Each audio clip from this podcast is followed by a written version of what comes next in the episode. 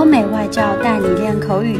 本节目由雅思官方合作机构英语同桌 FM 原创出品。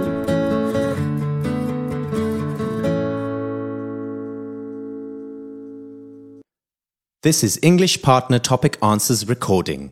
For further information, please visit our website englishpartner.taobao.com. Describe something you do to keep you concentrated. Painting. I love the arts. That's the reason why, after graduating from high school, I majored in art. I believe that art can express a person's emotions and feelings. It can also be the universal language since you don't need to communicate to appreciate it. You just need to understand and be in sync with the artists. I spend almost all my time doing arts. As I mentioned earlier, it is a compulsory class for me, and I need to find inspiration in the simplest of things. I can create art using different mediums. I can use a pen, paper, colors, photography, and many more items. I had a strong liking for art when I went to an art museum in primary school. The school conducted a field trip, and I was inspired when I saw the different paintings and drawings. Also, during the tour, the headmaster helped us do it on our own after his demo. He congratulated me and he said I had a natural talent for art. After that, I convinced my mom to enroll me in a class near my school after regular classes. It was because of this that I mastered the art of concentration. Regardless of whether I am in a crowd or when I am alone, I can create a masterpiece. I can let my wild imagination run, and with a stroke of my brush, I can attract many people, and eventually they will appreciate it.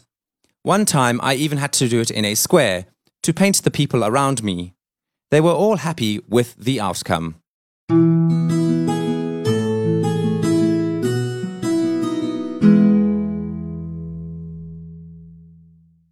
Describe something you do to keep you concentrated. Recite words. I guess I am pretty good at reciting words.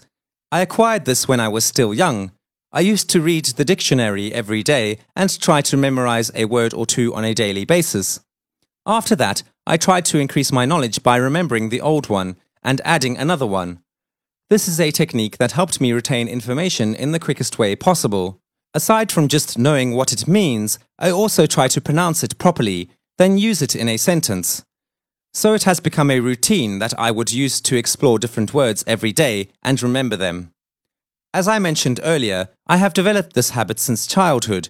As I grew older, this habit never changed, and it actually expanded as I get to memorize and recite words that are related to my major.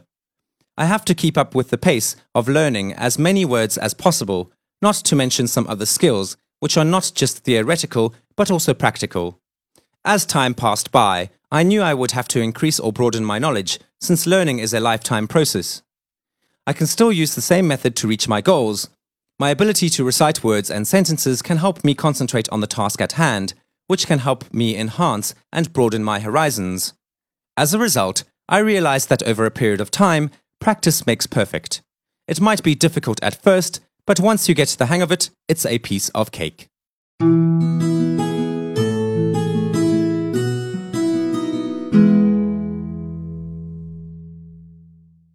Describe something you do to keep you concentrated.